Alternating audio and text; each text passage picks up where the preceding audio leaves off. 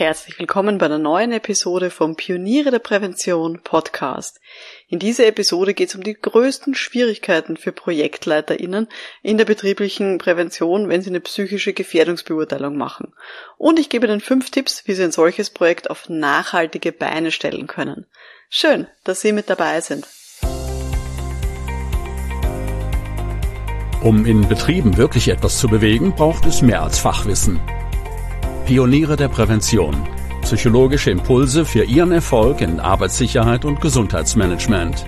Veronika Jackel inspiriert Präventionsexpertinnen und Experten mit Empathie und Energie. Profitieren auch Sie vom Know-how der erfahrenen Arbeitspsychologin Veronika Jackel. Liebe Pioniere der Prävention, viele Firmen haben so ihre Probleme mit der psychischen Gefährdungsbeurteilung. Sie wissen nicht genau, was das wirklich ist und dann wollen sie es so schnell wie möglich hinter sich bringen. Aber wie kann man so ein Projekt jetzt wirklich nachhaltig aufbauen? Ich bespreche mit Ihnen heute zuerst mal die vier größten Schwierigkeiten, damit Sie wissen, worauf Sie aufpassen sollten, wenn Sie das eben als Projektleiterin, als Projektleiter machen. Und dann schauen wir uns fünf Tipps an für eine nachhaltige Gefährdungsbeurteilung psychischer Belastungen. Aber bevor wir loslegen, sind Sie schon Mitglied in der Online-Akademie für Pioniere der Prävention? Wahrscheinlich schon. Falls nicht, schauen Sie doch mal rein unter www.pionierederprävention.com-akademie. In der Akademie gibt es eine große Bibliothek, unter anderem ist ein großer Kurs drinnen zur psychischen Gefährdungsbeurteilung und es sind noch viele Spezialthemen auch rund um dieses Thema da drinnen, nicht nur die Basics. Wir sind ein internationales Netzwerk von lauter Expertinnen in der betrieblichen Prävention und tauschen uns auch regelmäßig bei den Stammtischen zu diesem Thema der psychischen Gefährdungsbeurteilung aus. Ich würde also freuen, wenn wir uns dort sehen.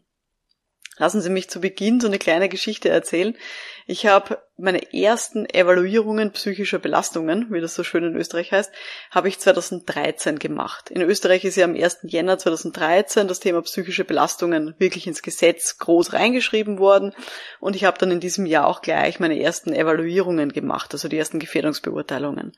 Und ganz ehrlich, es war sehr unterschiedlich jetzt im Nachhinein gesehen, wie nachhaltig die dann auch waren.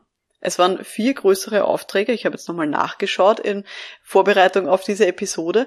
Von zwei Firmen habe ich nie wieder was gehört danach. Bei einer weiß ich, da hat dann die gesamte HR-Abteilung zu einer anderen Firma gewechselt, die ich dann auch evaluieren durfte. Und dann hat sich wohl in dieser ursprünglichen Firma niemand mehr so genau darum gekümmert.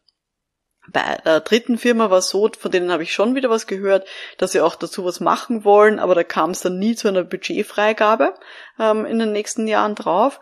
Und die vierte Firma, die wurden dann Stammkunde bei mir. Da war es aber auch so, dass die Arbeitsmedizinerin und der Betriebsrat immer noch sehr, sehr stark dahinter sind und das eine sehr ja, beständige Organisation auch ist. Man sieht hier die Nachhaltigkeit von diesen allerersten äh, Evaluierungen, die ich gemacht habe, die war sehr unterschiedlich lag wahrscheinlich auch an meiner eigenen Unerfahrenheit.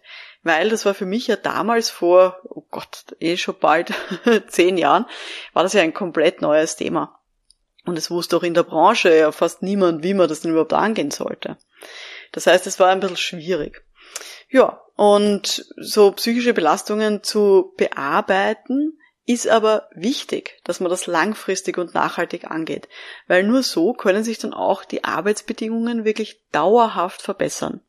Und natürlich, wenn wir das machen, wir als Präventionsexpertinnen haben wir dann einen viel größeren Impact und haben damit auch viel mehr Erfolg bei unseren Kundinnen und Kunden, weil die dann eben viel bessere Arbeitsbedingungen haben, was natürlich zu mehr Weiterempfehlungen führt und damit hoffentlich auch zu Folgeaufträgen. Also von dem her ist es wichtig, wenn wir schon so ein Riesenprojekt machen, dass wir das auch nachhaltig angehen.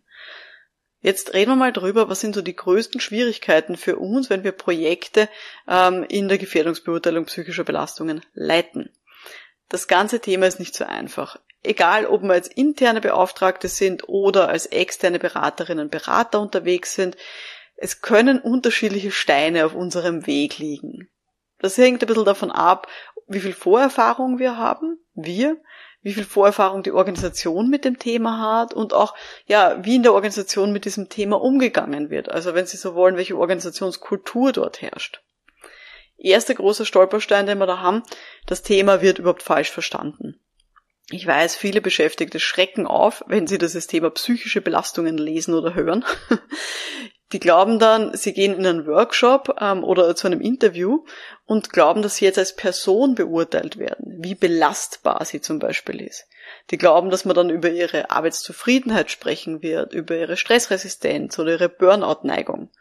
Ich habe auch sogar Leute gehabt, die sind dann zu mir gekommen oder wurden geschickt zu mir zu einem Interview und die haben dann Angst gehabt, dass ich ihre Leistung beurteile und ob sie im Unternehmen bleiben dürfen in Zukunft. Komplett org eigentlich. Und dann kommen die natürlich mit einem sehr unangenehmen Gefühl zu mir. Deswegen ist es so unglaublich wichtig, dass wir klar kommunizieren, was unter dem Thema verstanden wird.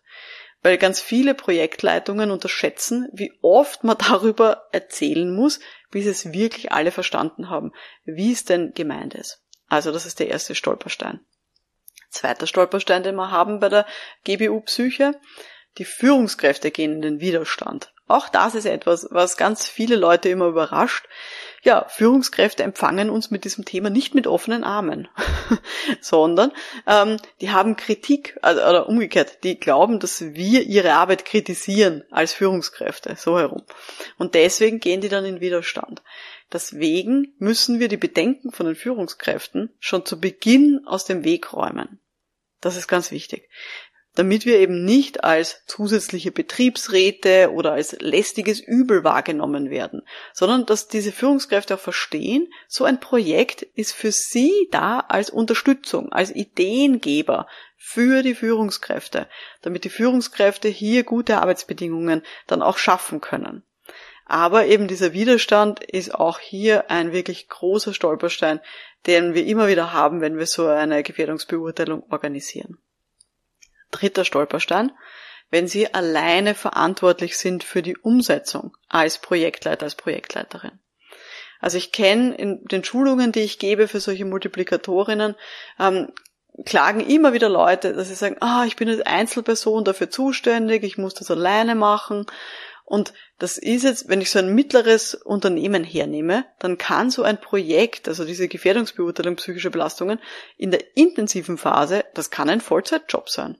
Da muss man Termine managen, man hat das ganze Projekt Marketing, man muss die Stakeholder bei Laune halten, vielleicht muss man dann noch die Workshops selber moderieren, muss die Dokumentation schreiben und so weiter. Da kommt urviel zusammen. Also es sind unzählige Aufgaben, die da zusammenkommen, die erledigt werden müssen. Und wenn ich dann noch ein eigentliches Tagesgeschäft habe, weil ich zum Beispiel intern bin ähm, oder weil ich vielleicht andere Kunden habe, dann fühlt man sich da sehr schnell allein gelassen wenn das halt nicht gut aufgesetzt ist. Und dann geht die ganze Evaluierung vielleicht sogar schnell den Bach runter, wenn einem das als Projektleiter, Projektleiterin über den Kopf wächst. Also auch das ist ein großer Stolperstein. Vierter Punkt, vierte Schwierigkeit, es gibt keine klaren Verantwortlichkeiten. Ganz schwierig ist es, wenn in einer Organisation eigentlich niemand den klaren Auftrag gibt, dass man hier tätig werden soll. Es sind sich alle so ein bisschen einig, ja, wir sollten was tun, aber es fühlt sich niemand zuständig in einer Firma. Und das ist ein komplexes Thema, deswegen will vielleicht auch niemand diese heiße Kartoffel angreifen.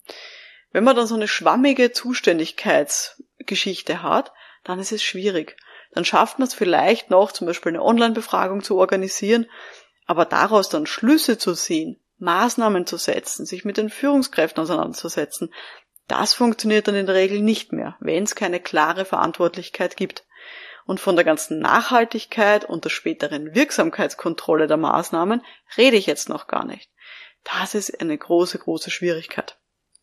Also, das ist ein bisschen so, diese vier großen ähm, Probleme, die auf uns zukommen können in so einer Gefährdungsbeurteilung psychischer Belastungen wandeln wir uns jetzt, äh, also drehen wir uns jetzt mal um, schauen wir uns jetzt mal die fünf wichtigsten Tipps an, damit Sie langfristig einen Erfolg haben mit diesem Thema der psychischen Belastungen. Wir wissen jetzt, wo die Schwierigkeiten sind, aber worauf müssen wir dann achten, wenn wir das zu einem guten Ende führen wollen oder zu einem vielleicht auch guten Anfang von guten Arbeitsbedingungen. Erster Punkt, den ich Ihnen mitgeben möchte, die Verantwortung beginnt ganz oben. Wenn die Geschäftsführung das Thema nicht ernst nimmt und die eigentlich keine wirkliche Veränderung wollen, dann werden auch keine Maßnahmen greifen. Dann wird das schwierig werden. Und die Beschäftigten weiter unten in der sozusagen Nahrungskette, die werden das von Anfang an riechen, diesen Braten. Und auch die Führungskräfte werden das mitbekommen, dass die Geschäftsführung das eigentlich gar nicht so haben will oder braucht. Und die werden sich dann auch kein Bein für uns ausreißen. Und deswegen ist so unglaublich wichtig, dass wir eine gute Gesprächsbasis herstellen mit der Geschäftsführung und dass wir auch wissen, wo ja, deren Pain Points, wie es so schon heißt, wo sie liegen. Das heißt, wo die ja das Bedürfnis verspüren, dass man was ändert. Zugegeben, ganz viele von meinen Kunden sind auch am Anfang wenig begeistert und machen meistens die erste Evaluierung psychischer Belastungen nur deshalb, weil es halt gesetzlich notwendig ist. Aber in der Regel ist es so, dass am Ende sind die inhaltlich extrem positiv überrascht, was denn da alles passiert ist und sind dann schon ganz gespannt auf die Wirksamkeitskontrolle und für den nächsten Durchgang.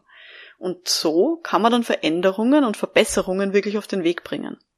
Aber das muss man halt einfach auch begleiten. Das ist halt ein wichtiger Punkt.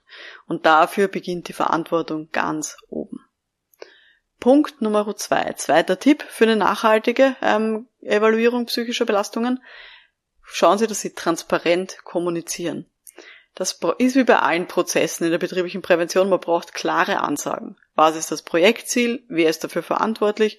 Steht das Management und der Betriebsrat dahinter? Wer kriegt wann welche Informationen? Und was wird von den Beschäftigten erwartet, dass sie tun? Das muss geklärt sein. Für die Führungskräfte, für die Beschäftigten. Weil sonst kommt es zu Unsicherheiten, sonst kommt es zu Desinteresse oder vielleicht sogar für Widerstand.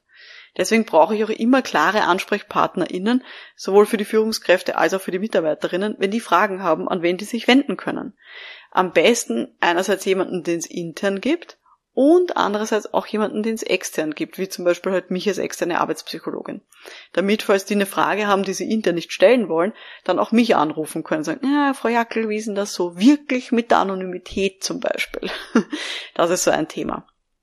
Und zur transparenten Kommunikation gehört für mich auch, dass wir die Erhebung, also zum Beispiel die schriftliche Befragung oder auch die Workshops oder die Interviews, dass wir die wirklich intensiv bewerben, auf ganz vielen Kanälen, damit wir eine hohe Beteiligung bekommen.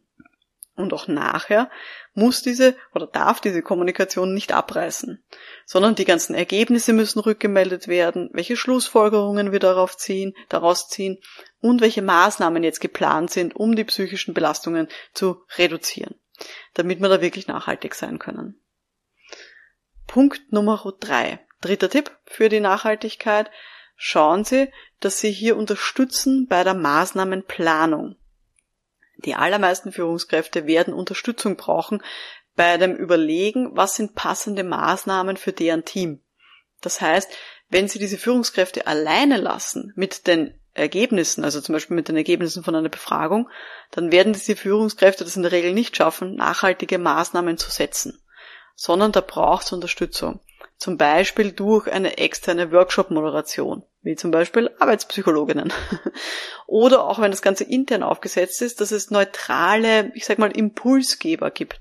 Also Leute aus der Personalabteilung oder vielleicht auch vom Betriebsrat, auch die können da sehr gut eingebunden werden oder aus der Arbeitsmedizin, dass die Impulse geben den Führungskräften, was man denn hier machen kann bei diesen Ergebnissen von dem Thema der psychischen Belastung. Weil in der Regel braucht man so einen fremden Blickwinkel, damit die Führungskräfte ein bisschen ihre, sag ich mal, Betriebsblindheit los, loswerden. Und das kann dann oft Wunder bewirken. Vierter Tipp. Schauen Sie, dass Sie die Führungskräfte ernst nehmen. Ich weiß, bei so einer Gefährdungsbeurteilung psychischer Belastungen ist man, vor allem wenn man extern ist, sehr häufig in der Position, dass man sich so ein bisschen fast vereinnahmen lässt von den Mitarbeiterinnen und deren Sichtweise. Aber es sind nicht die Führungskräfte, die immer jetzt absichtlich Druck machen und die Mitarbeiterinnen diejenigen, die alle unter dem Stress irgendwie leiden. Es ist nicht immer so schwarz und weiß, also eine Person ist sozusagen die böse Person und die anderen die leiden und sind so ein bisschen die Opfer, sondern versuchen Sie diese ganze Situation so ein bisschen konstruktivistisch zu sehen. Es gibt in diesem Feld keine objektive Wahrheit. Jeder von diesen Leuten hat aus seinem Blickwinkel heraus Recht. Jede Führungskraft hat recht, wenn sie sagt, meine Mitarbeiterinnen sind alle urschwierig und ich kann mit denen nicht umgehen. Und alle Beschäftigten haben recht, wenn sie sagen, ah, oh, die Führungskräfte sind so schwierig und geben uns so viele Aufgaben und die machen so viel Druck. Aus dem eigenen Blickwinkel heraus haben diese Leute recht. Und es ist unsere Aufgabe in der Begleitung, in der Moderation, hier ja zu vermitteln zwischen diesen Blickwinkeln und einen Austausch zu schaffen, einfach auf Augenhöhe. Und dazu muss man halt auch die Führungskräfte ernst nehmen deren Bedenken und deren eigene Stressfaktoren. Weil in der Regel kommen solche schwierigen Situationen und Konflikte immer dann zustande, wenn mehrere psychische Belastungen aufeinandertreffen. Also deswegen vierter wichtiger Tipp, nehmen Sie die Führungskräfte auch entsprechend ernst. Fünfter und letzter Tipp für die nachhaltige Gefährdungsbeurteilung psychischer Belastungen, schauen Sie regelmäßig hin. Am Ende von so einer Arbeitsplatzevaluierung soll es nicht heißen, ja, und wir schauen dann irgendwann einmal, ob sich da jetzt etwas verbessert hat, sondern machen Sie einen konkreten Zeitplan. Schauen Sie, dass Sie eine Verbindlichkeit schaffen in der Steuerungsgruppe und auch gegenüber den Beschäftigten. Also dass zum Beispiel fix eine Wirksamkeitskontrolle in zwölf Monaten stattfindet. Ganz ehrlich, ich weiß, Führungskräfte gehen dann auch mit Maßnahmenplänen ganz anders um, wenn die wissen, es gibt eine Wirksamkeitskontrolle. Oder wenn die zum Beispiel wissen, in sechs Monaten müssen sie ausfüllen oder müssen der Personalabteilung rückmelden, ob sie jetzt die Maßnahmen umgesetzt haben in ihrer Abteilung. Dann werden Führungskräfte ganz, ganz anders mit diesem Thema umgehen hilft natürlich auch, die regelmäßig dran zu erinnern, ganz klar. Aber eben dieses regelmäßige Hinschauen und einen konkreten Zeitplan zu haben für die Zukunft wirkt Wunder. Ganz, ganz wichtig. Also, die fünf Tipps noch einmal im Schnelldurchlauf. Erstens, Verantwortung beginnt ganz oben. Schauen Sie, dass die Geschäftsführung auf Ihre Seite ziehen, dass die das Thema auch ernst nehmen. Zweiter Tipp, schauen Sie, dass Sie transparent kommunizieren, also von, was ist überhaupt das Ziel, wer kriegt wann welche Informationen und so weiter. Punkt Nummer drei, holen Sie oder geben Sie Unterstützung für die Maßnahmenplanung bei den Führungskräften, also holen Sie den Führungskräften Unterstützung, wenn sie intern unterwegs sind. Vierter Punkt, schauen Sie, dass Sie die Führungskräfte ernst nehmen, auch mit den eigenen Bedenken und Stressfaktoren. Und Punkt Nummer fünf, schauen Sie regelmäßig hin und schauen Sie, dass Sie dann einen wirklich guten Zeitplan auch aufstellen für die Zukunft. Und ich bin mir sicher, wenn Sie diese fünf Tipps beherzigen, dann wird Ihre Gefährdungsbeurteilung psychischer Belastungen kein einmaliges Projekt, sondern dann werden Sie es wirklich schaffen, nachhaltig Arbeitsbedingungen zu verbessern. Ja, und es kann sogar sein, dass Sie damit die Unternehmenskultur mitprägen, weil dann dieses Thema einfach offen und proaktiv angegangen wird. Und es wird ganz sicher dann gezeigt werden mit diesem Projekt und mit diesem, mit diesem ganzen Prozess, dass Stressbedingungen veränderbar sind und dass man es nicht hinnehmen muss, so wie es ist, und sondern dass man da wirklich gute Schritte gehen kann in Richtung nachhaltiger Erfolge. Da bin ich davon überzeugt. Wenn Sie jetzt noch Fragen haben zum Thema psychische Gefährdungsbeurteilung in der Praxis, schreiben Sie mir gerne. Wenn Sie schon Mitglied sind, dann gerne im Akademieforum oder auch an www, nein, an veronika.pioniere Kein www veronika.pioniere Das ist meine E-Mail-Adresse, da können Sie mir auch gerne Ihre Fragen schicken zum Thema psychische Gefährdungsbeurteilung. So, das war die heutige Folge vom Podcast für Pioniere der Prävention. Wenn Sie das heute interessiert hat, hören Sie mal rein in die Podcast-Episode Nummer 56. Da habe ich auch ganz viele Antworten gegeben auf die häufigsten Fragen zum Thema psychische Gefährdungsbeurteilung.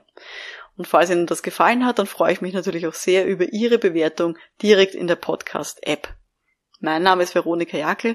Vielen Dank fürs Dabeisein und wir hören uns dann in der nächsten Folge. Bis dahin, alles Gute. Ciao.